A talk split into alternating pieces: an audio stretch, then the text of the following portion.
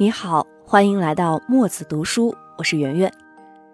先问大家一个问题：你每天用的最多的产品是什么呢？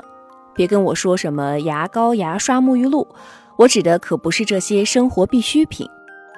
想必很多人都会说，智能手机、平板电脑、微博、微信、电子邮箱，还有各种各样的游戏和网站。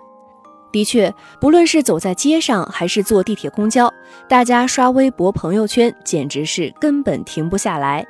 不过，大家先停一停，你有没有想过，这些产品怎么就成了我们生活不可分割的一部分的？每天必须都要用呢？这些习惯都是怎么养成的呢？今天我就给大家带来一本书，叫《Hooked》。为了好理解，我把它翻译成“上瘾”。看看怎么才能打造一个让消费者爱不释手、离不开、放不下的产品。我不仅会跟大家解释习惯形成的心理过程，还会告诉你怎样才能一步一步让人们对你的产品上瘾。听上去是不是很厉害呢？千万不要错过！相信听完这本书，你至少会明白下面几个问题。为什么说能让人形成习惯的产品对公司来说是最好的促销手段呢？为什么刷微博这么让人上瘾呢？还有上瘾产品背后有什么伦理问题呢？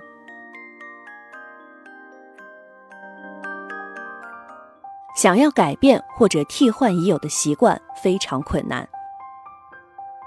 在每一个新年即将到来的时刻，大家是不是都喜欢表决心，对自己说，明年一定要少喝酒，吃得健康，多运动？跨年的时候，我们可是信心满满，铁了心要做出改变。可是为什么没过几天，我们就又开始坐在沙发上，大口吃薯片，大口喝可乐了呢？当初定下的目标都随着旧年一起走了吗？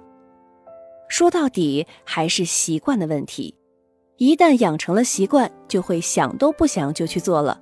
那为啥会形成习惯呢？因为我们的大脑也想省事儿，想节省时间，所以在大多数情况下，它都会参考上一次的处理方法。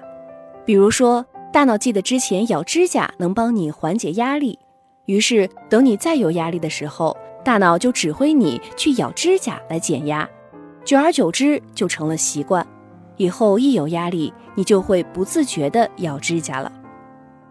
这就是习惯的麻烦之处。想要永远改变它们非常困难。已经有研究发现，就算是改掉了习惯，旧习惯的神经通路还完好无损地保留在我们的大脑里，而且很容易被再次激活。举个例子，大约三分之二的酗酒者在完成一个戒酒计划之后，不到一年就又开始喝酒。所以也难怪一个小小的新年计划，我们都坚持不下来了。那么，怎样才能养成一个新的习惯呢？最简单的方法就是重复、重复再重复。有一个研究证明，学生要想养成用牙线的习惯，使用的越频繁，习惯就越容易养成。下载木子学堂 APP，回复邀请码六六六，更多惊喜等着您。